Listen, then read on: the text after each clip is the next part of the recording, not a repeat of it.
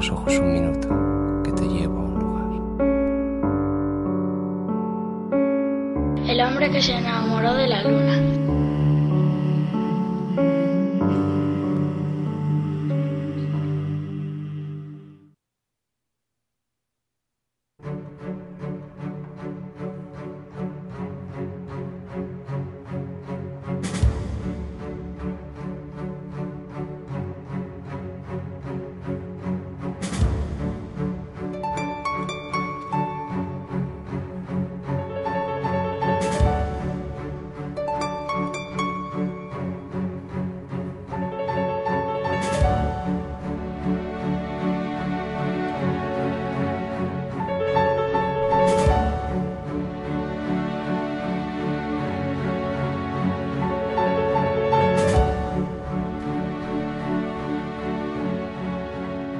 Soy la noche más larga del mundo. Soy un montón de poemas y de mentiras. Soy tus besos y tus caricias. Soy un placer al que no puedo renunciar jamás. Soy un tren que se escapa. Soy un mes que dura tres días. Soy otro. Soy los secretos que se dijeron dos amantes en una despedida que no termina nunca. Soy un lápiz que dibuja buscando soluciones. Soy un animal que abre los ojos en la oscuridad.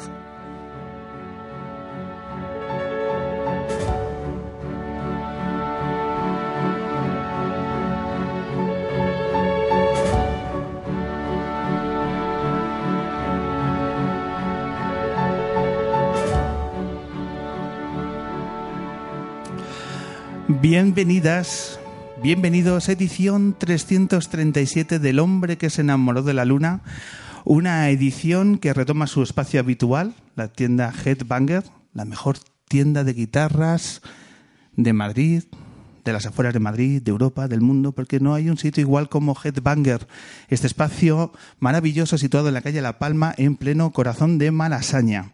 Regresamos a nuestro espacio después de la inolvidable edición que grabamos hace unos días en la azotea del Hospital Infantil del 12 de octubre, que no nos hemos olvidado de lo que vivimos allí, que mandamos un abrazo a toda la gente del 12 de octubre, a todos los chavales que nos acompañaron y volvemos a agradecer y a recordar que todos tenéis que escuchar el podcast que grabamos allí con los niños y niñas hospitalizados en el 12 de octubre. Pasamos página, sin olvidarnos de aquella cita, para firmar la Luna 337, de nuevo con un cartel que nos emociona, de nuevo un cartel que hemos estado diciendo estos días. La estamos volviendo a liar, volvemos a hacer un cartel maravilloso. Y así es, porque va a ser una maravilla irnos con nuestros invitados del bloque final al Sáhara, con un grupo de periodistas que han hecho una aventura en base a trabajo y a muchas horas y a mucho talento para visibilizar lo que es la vida en los campos de refugiados de el polo saharaui y con ellos nos vamos a cerrar esta luna y además vamos a tener canciones, vamos a tener música con su alma Ali, una cantante hispano-saharaui que nos va a brindar su voz y sus canciones en el tramo final de esta luna. En el bloque central, un proyecto que es muy difícil de describir y son el tipo de proyecto que a nosotros nos gusta. Está con nosotros Asieres Chandía porque nos va a hablar de Mastodonte. Esa cosa tan increíble que están haciendo, esa ruptura total de teatro, de música, de lo que ellos quieran. Mastodonte, un proyecto absolutamente maravilloso que va a estar aquí en el tramo central. Y en el comienzo, también un artista multidisciplinar, porque es dibujante, es escritor y es de esta gente que dice lo que hago, lo hago a mi manera, con mi mirada y con un sello muy especial. Por eso, el primer aplauso de esta velada se lo lleva ni más ni menos que el gran Aitor Saraiva.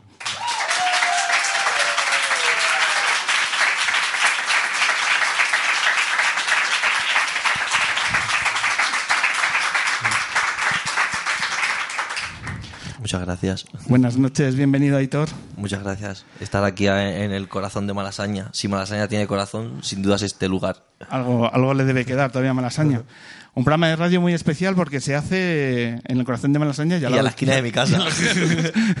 que eso en, en las tareas de producción facilita todo, ¿no? Sí, sí, totalmente. Facilita. Eh, estamos aquí en Headbanger, estamos muy cerca de tu casa, Aitor, eh, para hablar de, de muchas cosas que vamos a tener que afrontar estos próximos minutos. Pero esto, ante todo, estamos en un espacio que te es muy familiar. Sí, la verdad es que sí. Es como.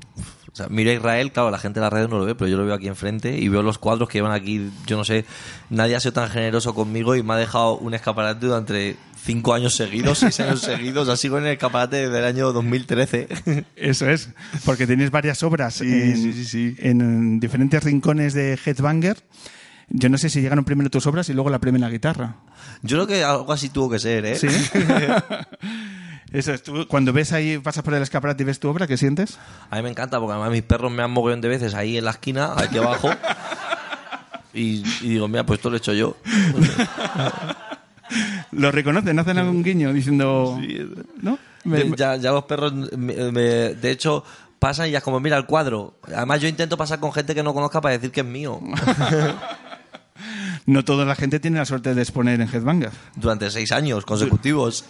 Eh, Tú no sacas el tema con Isra diciendo eh, a ver si cambian los cuadros, te traigo otro, Pues me, solo tienes me ahí. se- me daría mucha pena si un día me llaman y me dicen que los tengo que cambiar o me los tengo que llevar, porque para mí ya son como parte del mobiliario. O sea, los veo y digo, ay, mis cuadros. Encima son de una época muy concreta y los veo aquí y digo, mira que es que solo pueden estar aquí.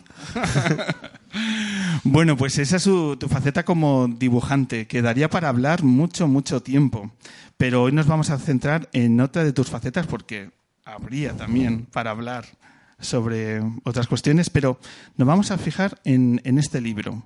En este libro titulado Me encanta cuando tus garras acarician mi alma, editado por Espasa y que está en la calle desde hace cuánto?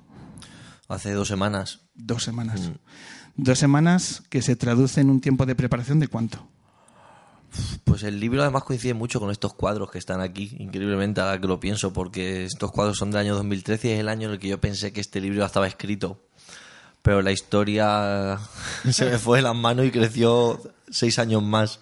Entonces, aunque es un libro muy pequeño, es un libro con una historia que, que dura demasiado. Es una historia, de nuevo, con muchos tintes autobiográficos, por supuesto. Sí, solo autobiográficos. Solo. Que, que muchas veces se cita como tu obra más sincera. Eh, ¿Lo corroboras? Sí, me encantaría decir que no, pero es que todo lo que hay encima los, lo viví, lo sufrí de verdad. Ojalá no lo fuera. pero no, sí, sí. Es, me ha costado mucho. Entre medias publiqué cuatro libros en- mientras tenía ese entre mis manos. Entonces es un libro que he ido mimando mucho a lo largo del tiempo y tenía que yo solucionar muchas cosas con mi alma y mi espíritu para, atreverme a poner un texto como este en, en las garras del público, que el público si sabe hacer algo es desgarrar y despedazar lo que cae entre sus manos, que es lo que tienen que hacer, ¿no? Y cuando depositas en, en el público tanta sinceridad, tanta honestidad, uno, uno cómo lo siente. Hay un, hay un abismo eh, más especial cuando deposita tanto de sí. En... A ver, partimos de la base de que a mí el peligro me encanta. Y, el- la vida es demasiado corta como para vivirla como un memo. Entonces, a mí lo que me interesa es si yo me desnudo ante el público y me muestro vulnerable y le muestro mis miserias y mi mierda, el público va a hacer lo mismo. Además, los libros se escriben desde un lugar tremendamente solitario. Y es un trabajo muy solitario escribir. Pero el lector es una persona muy solitaria. O sea, tú puedes estar en el vagón del metro con 400 personas, pero tú ese libro estás leyendo solo. Y yo creo mucho en ese tipo de... Este libro sin duda es un conjuro. Ahí la persona que lo está leyendo está invocando ciertas cosas y, lo está sintiendo contigo y es un desconocido. Y esa vulnerabilidad yo la verdad no le tengo ningún miedo. De hecho, lo que me da miedo es que la gente no se muestre vulnerable. ¿De qué nos habla esta novela? Mitad novela, mitad eh, poemario. ¿De, de qué nos habla? Eh, es una historia, iba a decir de, amor, pero es que no, no es una historia de amor, ¿no? Es una historia de desamor eh, o, de cuando de la antesala del amor, ¿no? El amor que nunca llega. El otro día Luis G. Martín hablaba en la presentación y me encantó que dijo, es increíble porque es un libro de dos personas que están juntas, pero el libro solo está lleno de despedidas. Y es verdad, en el libro estamos todo el rato despidiéndonos para siempre, pero 192 páginas. También es uno, eh, uno de los motivos del libro, ¿no? Es el- las excusas que tenemos para reencontrarnos. Sí, y la excusa del libro era yo certificarme que la historia estaba acabada. ¿Cuándo te das cuenta de que está acabada? Eh, es curioso porque en el libro hay un momento en el que. No voy a hacer spoiler, pero hay un momento en el libro al final en el que el, el- el narrador, que en este caso soy yo, se da cuenta de que la historia está acabada y tiene delante a la otra persona y está en la otra punta de Europa con esa persona en el viaje más idílico que lleváis preparando una vida entera y está ahí y dice, pero ¿qué estoy haciendo yo aquí? Pero eso le ha pasado a todo el mundo, ¿no? Que de repente te cae el 20 y dices, pero si es que hasta huele mal. ¿Qué hago yo con esta persona aquí sentada? De pronto hay un punto de inflexión Eso es. que hace clic la mente y no ya se no he vuelto bien. atrás. Y ya no he vuelto atrás. Y a nivel literario, eh, ¿cuándo decides que la obra finalmente expone todas las emociones que habitan en ti? A nivel literario, yo una vez leí una cosa de Patti Smith que a mí me encanta. Me encanta Patti Smith, pero como, como escribe Patti Smith a mí me encanta. Y había una cosa muy interesante que decía ya de esto, que era que los libros, y es verdad, nunca se terminan, se abandonan. Porque en ese plano del que tú me hablas, yo volvería a reescribir otra vez todo. Si hablamos del plano literario, un libro, llega un momento que la editorial te dice, o me entregas el libro o, o Que- o quédate tú con tus mierdas, Eso es, dame el libro, eso ¿no? es. Entonces, ahí es cuando el libro acaba cuando el editor ya te manda el último mail de, oye, hay que publicar el libro. Es un libro que de la relación de dos personas. ¿Qué puedes adelantar del perfil de la otra persona? Hombre, de la perfil de la otra persona, eh, es, eh, estaba pensando en cómo empieza el libro, ¿no? Que es un mensaje de audio. Eh, en el que lo, lo voy a leer el- porque es un parrafín y creo que queda bastante claro y es muy creo que describe muy bien el tipo de persona de, de la que estamos hablando no y el libro comienza así me encanta lo enseño no como si la gente en su casa lo fuera a ver no bueno que lo compren y lo vean que lo compren y lo vean delante de mí Nuestro público lunero eh, se caracteriza porque de lejos ve fenomenal. Sí, o sea, ¿verdad? Como yo. Y dice así, eh, mensaje de voz. Aitor, soy Rubén. He leído varias veces lo que mandaste que has escrito para tu libro. Joder, qué duro recordar lo capullo que fui. Pero todo lo que has contado es verdad. Me sorprende tu memoria recordando frases y palabras exactas. El problema es que, con los datos que das, me hace fácilmente reconocible. Sé que no tengo derecho a pedirte nada, pero te rogaría que cambiaras mi nombre. Es por tanto homófobo que hay en mi curro. Gracias, machote porque esta persona trabaja en el ejército de tierra. Eso es. Eh, Trabaja en el ejército, es legionario, Mm. va a misa. y Está yo con él he ido, ¿eh? O sea, que eso es peor. que vaya él, pero yo he- hasta yo he ido. Aitor, la novela está muy bien, pero es que el docu- el- el- la película sería la leche. Ya, ¿eh? Eh, casado, saliendo del armario con dos hijos. Eh, yo leyéndolo digo, este es un fiel retrato de algún votante de Vox. Total. ¿No? Algunos se va a sentir Luego te reflejado. sorprendería, ¿eh? Sí. Con sus inclinaciones políticas. que ahí no entras. Sí, ahí no. no. entras, pero es un plano que se deja ahí un poco eh, por encima. Es un libro también que, que hay que escuchar con música. Yo me he puesto la canción- banda sonora. Me he puesto la banda sonora. Hay una playlist que lo titulas Aquelarre, Ujú. ¿no? que yo creo que ya el título motiva, ¿no? Eh, y entonces yo creo que es una experiencia también de ir poniendo la música que tú vas eh, citando en diferentes momentos, ¿no? Como eh, una extensión más de la, de la experiencia de adentrar en tus páginas. También es un libro muy de Madrid. Sí. Y eso que sale en Los Ángeles, sale Ámsterdam, pero el libro es Madrid 100%. El, el libro Sí. son paseos y paseos por Madrid.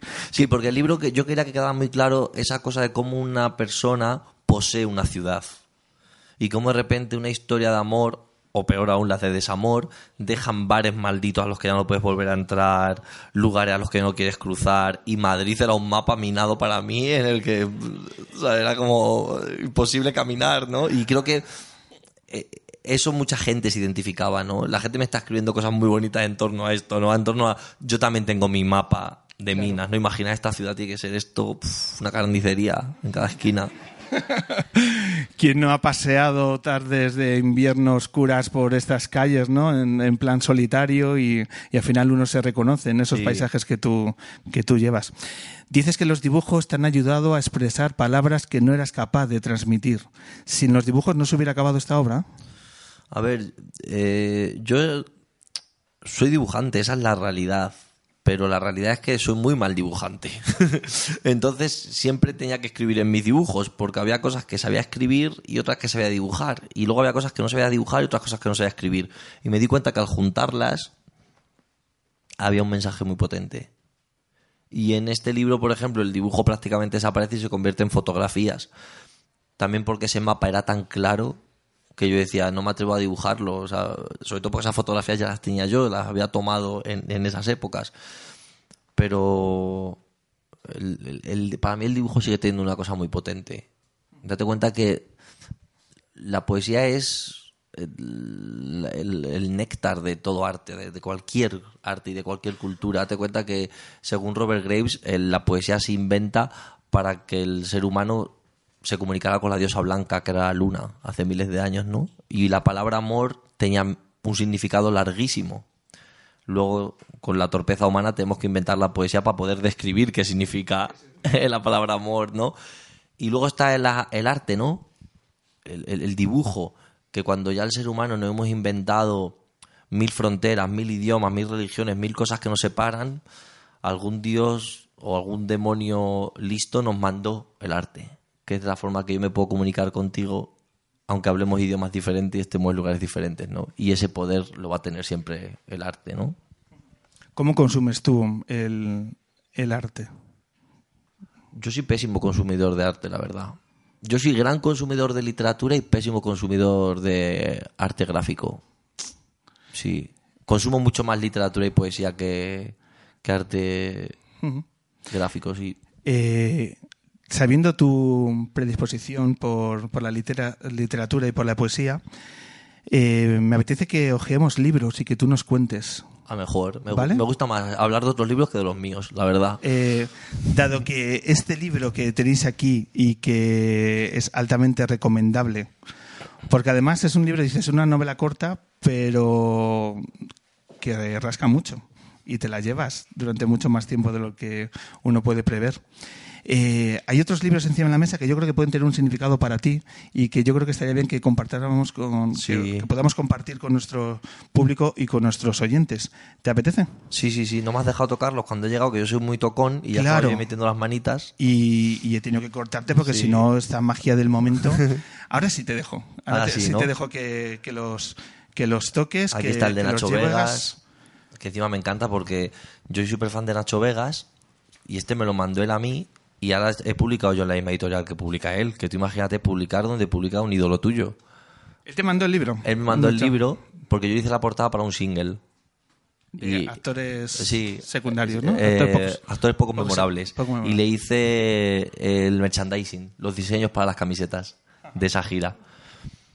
Y, y- y yo tengo una anécdota muy graciosa con Nacho Vegas, porque él leyó mi primer libro, El Hijo del Legionario, y a los meses yo se lo di, le conocí, se lo regalé, y a los meses, meses, meses, yo no, no volví a saber nada de él, me mandó un mail súper bonito, hablando del Hijo del Legionario. Y yo estaba a punto de publicar mi segundo libro, que era Pajarillo, que era una novela gráfica. Y me dijo, ah, yo lo quiero leer. Y se lo mandé. Y me lo corrigió Nacho Vegas. El texto está el PDF, el, el texto, digamos el texto, las V, las acentos, me lo corrigió Nacho Vegas. En Y- un ejercicio de confianza Sí, sí, total, De ¿no? confianza total, sí, sí, sí, sí. ¿Y a nivel literario qué te parece, Nacho? A mí me encanta, porque, pero es que las canciones de Nacho, los poemas son un libro. O sea, una canción de Nacho Vegas es un libro, ¿no? O sea, Ahí dentro, ahí, y en este libro hay poemas que podrían ser un libro. Da cuenta que los poemas de gente, lo- la- los poetas son gente muy generosa, ¿no? A esta Bob Dylan o, o Borges, ¿no? Que gente que te escribe una canción del que otro sacaría una serie de televisión, una película, 70 muñequitos de merchandising y el poeta te, te hace un poema así, y ya. Y ya te dejo una huella. Más libros. ¿Qué tenemos por aquí? Pues mira, aquí está la fotografía de Ajo, ¿no? que es mi vecina y pasamos los perros juntos. Este libro me encanta. que es el que hizo ella haciendo las fotos desde el cine, desde que trabajaba. Desde el Teatro Alfil. Sí, sí, sí, sí. Eh, bueno, otra vez que enseño el libro, como si la gente en sus casas lo estuviera viendo. ¿Y tú paseas con la perruna? ¿Su perruna también ha, ha hecho pis en el escaparate? Sí, más que los míos, que yo ya llevo más tiempo, ella es la embajadora de Malasaña. Eh, de hecho, mis perros siempre atacan a, su, a la perrina. Ah, Aquí está Andrés Neumann. Andrés Neumann es uno de mis poetas favoritos. Porque a mí, bueno, su primera novela, Bariloche, me encantó, la de los basureros, me encantó ese libro. Y su poesía, la, eh, sacaba una edición muy bonita, acantilado, que se llamaba Década, que era sus primeros 10 años de poesía, que me fascina ese libro, me encanta. Y luego Hablar Solos, que es un libro que todo el mundo tiene que leer. Ese libro de, de Andrés Neumann es increíble. que acaba de publicar. Acaba de sacar un nuevo libro. eh, ha sacado una poesía, ¿no? Eso Recibí es. el mail y no lo presenta ahora, ¿no? Está No me estos días sí, presentando, ¿verdad? Ni me he enterado, ni me he enterado. Como estoy yo presentando el mío, así somos de soberbios los escritores. en plan, a ver, ¿qué por aquí? ¿Qué más hay por bueno, aquí? Bueno, bueno, bueno. Aquí está eh, Roberto Bolaño, la Universidad Desconocida. ¿Este libro dónde lo ha sacado? Es que este libro es muy difícil de conseguir y está muy nuevo. Bueno, son, Tampoco co- he leído este son libro, cosas ¿eh? que los libros se cuidan. Los libros el se mío cuidan está... como... Jo, me gustaría haber traído el mío. El mío parece que ha atropellado un camión. Eh, tengo más cosas por aquí, por ejemplo. Tema, ¿Qué es esto? de- Hotel. Esto no sé qué es. no, pero Saiz Prez. No. Pero Saiz Prez es un poeta muy cercano al universo de Ajo, Ajá. que es nuestro poeta de referencia, porque él tuvo una sección de poesía en el, En el Hombre Luna que hablaba sobre los mejores poetas desconocidos del mundo. Ah, qué guay. Y- Hay tantos. Y fue, fue un, un espacio referencial en la, No dentro extraña. de la radio y la poesía mundial. No me extraña porque quitando a dos poetas, los demás no los conoce nadie. Así que es, es un programa que tiene para mucho tirón. Pues Perus Iceberg, por supuesto, siempre recomendable desde estos micrófonos. Eh, y como también de recomendación, una nueva poeta, Antonia Castaño, que ac- acaba de sacar este no es libro. el puente, el deseo de cruzarlo. No lo conozco tampoco. Pues absolutamente recomendable. Este libro tiene un par de meses y, y hay que abrirlo y hay que adentrarse también en este universo. Los poemas de Antonia Castaño. Y luego, ¿qué más tenemos por aquí? ¿Esto qué es? Es- Ay, el hombre que se enamoró de la luna. Yo tengo una edición feísima. Mira hasta qué bonita es. Es la este libro me encantó. ¿Te gusta? Sí, mucho. Hace muchísimo que lo leí. Es el libro que, que, por supuesto da nombre a nuestro espacio Mm. y yo imaginaba que te, que te gusta. Pero mi traducción es muy mala, la de mi libro. Yo tengo una edición de hace muchos años. No sabía que lo había sacado esto austral. Que seguro que está mejor traducido que el mío. El mío tiene una traducción muy, muy mala. Mm. Pues imagino que lo habrán mejorado, pero mm, siempre recomendable. Y muchas veces hay gente que todavía nos pregunta y el, el por qué el título del programa y, y recomendable. Y por supuesto, nuestro invitado, Xavier Aldecoa, que saca nuevo libro y que es un viaje, como siempre, a África con sus personas, con sus historias humanas y que hay que, hay que recomendar. Qué maravilla, África, luego, luego, hablaremos. Por cierto, tú tuviste una experiencia también con África. Sí, sí, y en mi libro anterior, Por el Olvido, le empieza el libro con ese viaje a Guinea-Conakry. Increíble, viaje inolvidable. ¿Qué, qué nos puedes contar? Porque luego vamos a hablar de África. Pues imagínate, bastante. yo llegué a Guinea-Conakry cuando el ébola estaba en su esplendor absoluto. Y yo llegué que me había invitado eh, la Embajada de España a dar un taller de pintura en torno a Cervantes. Entonces imagina cuando yo llego allí, si esa gente necesitaba un taller de pintura implantado por mí en torno a Cervantes en Guinea-Conakry. Entonces fue un viaje que a mí me cambió mucho el chip, porque llegué allí, me enfadé muchísimo con el embajador, aunque bueno, luego dije, este pobre señor que habrá hecho tan mal para que le castiguen en este lugar, ¿no? Porque era un lugar...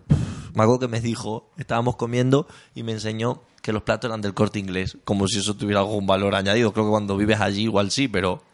Y me decía, mira los platos, son del corte inglés. Y digo, ah, wow. Y era muy gracioso porque encima la embajada estaba encima como de un, de un despacho de MRV, porque Guinea-Conakry es como o sea, un, un lugar muy, muy, muy especial. Eh, y me decía, estos 10 días que vas a estar aquí, que no te entere dolor de muelas, ni apéndice, ni nada, porque aquí los hospitales están todos cerrados, aquí te mueres. Eh, fuera dudas, ¿no? Por lo menos ya sabes dónde vas a acabar. Entonces el viaje a Guinea-Conakry, chiste esa parte, fue un viaje muy heavy, porque además yo venía, me acuerdo, de Tokio, estuve un día en Madrid y me fui a Guinea-Conakry.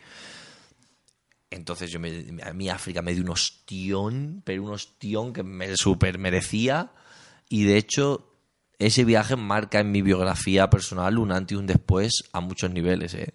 A muchos, muchos niveles. ¿Cuánto tiempo estuviste? Estuve 10 días nada más, pero aprendí mucho. Yo, encima yo tenía una traductora maravillosa que me traducía a los chicos de la clase porque cada uno hablaba dialectos diferentes entre ellos no se entendían. Y la señora era maravillosa. Encima había una comunidad muy especial porque había gente de Cuba, no en mi taller, sino en, en Conacri, con la gente que yo convivía, gente de Cuba, rusos y chinos. Porque como Guinea Conakry había sido comunista, cuando hicieron lo de la alianza, esta- había gente que se había quedado allí, ¿no? Entonces, claro, esta traductora era increíble porque te hablaba de repente ruso y te hablaba castellano o te hablaba mm, cualquier traducción de las tribus que había un montón de lenguajes que, vamos, eran increíbles.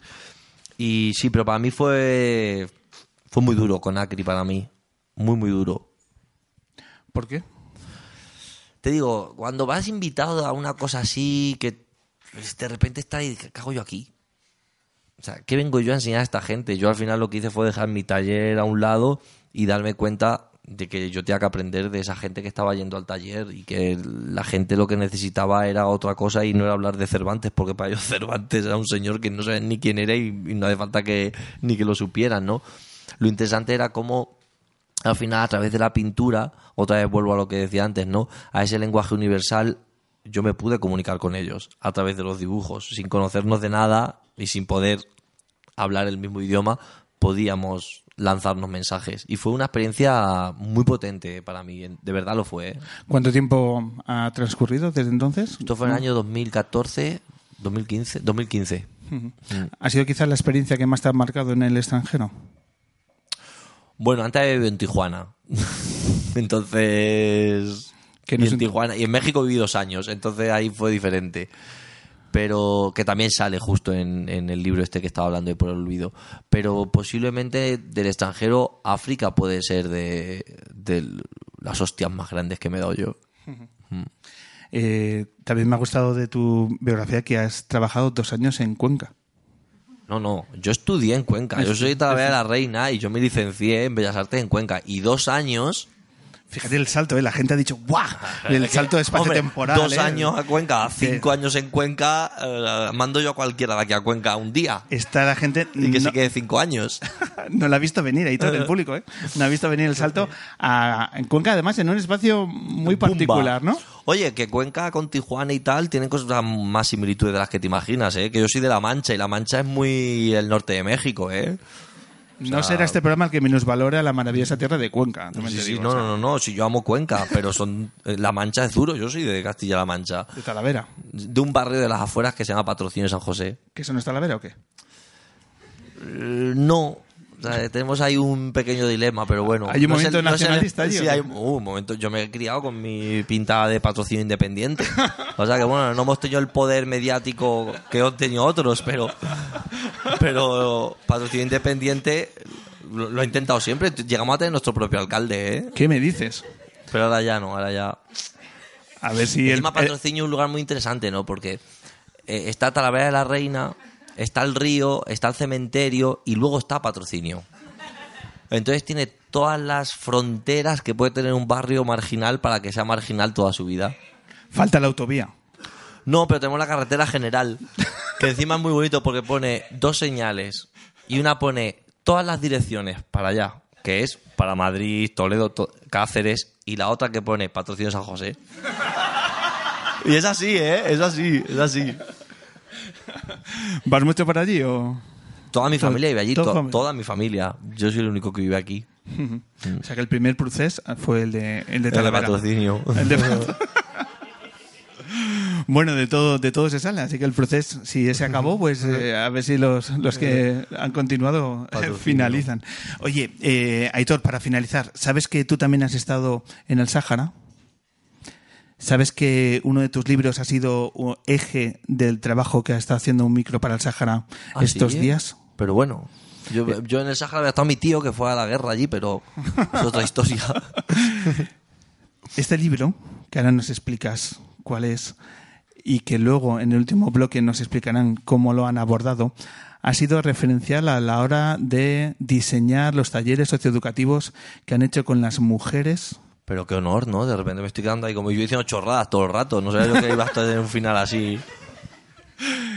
Es que, es que son estas casualidades que habitan en, en nuestro programa y nos lo han comentado eh, el equipo de Un Micro para Sáhara que uno de tus libros, uno de los libros de Aitor Saraiva, ha sido fundamental a la hora de diseñar y de repensar cómo vincular con las mujeres de los campos de refugiados. Es que este libro eh, yo hago muchos talleres con, con gente que escribe y dibuja, ¿no? Y son talleres en los que intento enseñar o articular a la gente que cuente la historia de su vida a través del dibujo y la escritura, ¿no? Y después de hacer muchos años de talleres, eh, la editorial me dijo, "Pues estaría interesante, ¿no? Hacer un libro con, con todos esos ejercicios que tú haces, ¿no? Y este es el libro, ¿no? Y, y mira, los libros, como decía Andrés Neumann, que son seres inteligentes, como y acaban en manos de gente que tiene que acabar. Me encanta que haya acabado en manos de alguien que le haya dado, vamos, una dimensión que yo jamás pensé que, que tendría, ¿no? Pues así es, la potencialidad de esas páginas les ha llevado a que han construido eh, unos talleres que además han funcionado fenomenal. También como te pasaba a ti en Guinea, al final han sido los destinatarios, las mujeres, lo que han dado forma finalmente a lo que se ha hecho, sí. que es lo que hay que hacer. Llegas a estos lugares y dices... Es muy importante me, me eso, es muy importante además eso, saber que, que tú tienes que aprender del, del espectador, del, del que acude, ¿no? Que, que al final estamos en un momento en el que la gente está rebosada de información y lo que la que la gente intenta es articular toda esa información y tú tienes que intentar ayudarle a poner orden en esas imágenes, en esas palabras, en esas emociones o en esos sentimientos, ¿no? Y tú no tienes que hacer nada más. La gente tiene todo dentro. Tienes que ayudar a, ordenarse, ¿no? Dar herramientas, ¿no? Como Sí. tú dices, que es el arte finalmente. Herramientas Sí, que ayuden es a eso. sanar. El arte solo para eso, todo lo demás no vale para nada. Bueno, entre otras cosas sirven para pasar estos minutos de radio, Aitor. Así que mil gracias por acercarte a Headbanger. No recojas los cuadros, déjalos aquí. Yo creo que se pueden, se pueden quedar otros seis años más. Y darte las gracias por tu obra, por tu libro y por estos minutos en la luna que espero que hayan sido tan agradables como para nosotros. Ha sido un placer, muchas gracias. Fuerte aplauso, Aitor. Saraiva. Les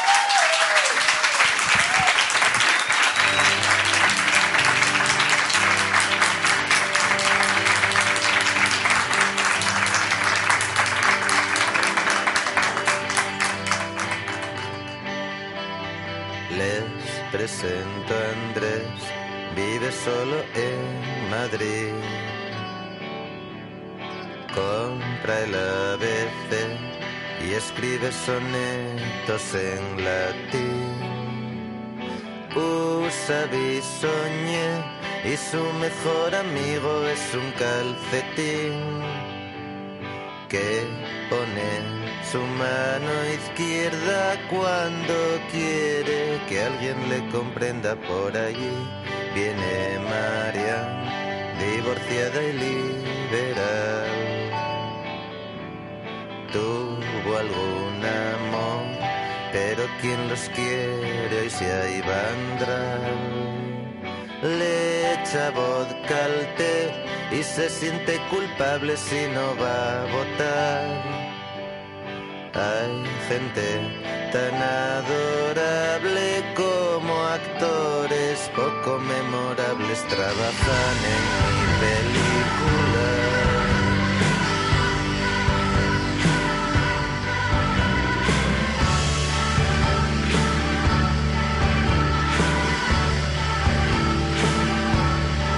Se duerme por las Dicen que solo hacen su papel, espían por rendijas a otros que jamás los ven. Y también se hacen los muertos, eso es algo bastante común. Padecen varias fobias que no se han descrito aún, dirías que son igual que tú. Ahí está Ramón, Policía Nacional. Estudió una vez, consiguió sacar la oposición.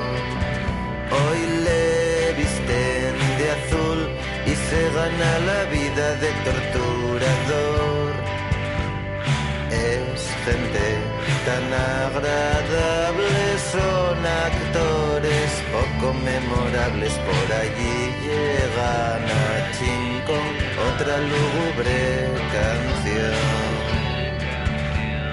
Se cree especial, pero no lo es, miradlo bien. Es medio maricón y se meaba en la cama hasta los diez. Este es su ratín de gloria, no empañemos una bella historia hablando de él.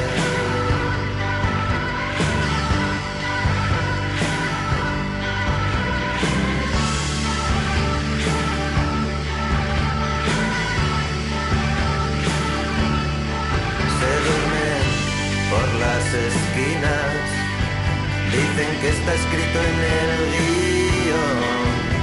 Espían por rendijas a otros que huelen mejor. Sufren en los aeropuertos, pero no quieren dejar de ir. Se ofenden por las cosas que a nosotros nos aburren mortalmente. Esta es Raquel, dice que algo cree en Dios. Guarda un arma ilegal con las bragas en algún cajón. Se presenta así, yo soy una hija de la transición. Hay gente tan adorable como actores poco memorables trabajan en este film.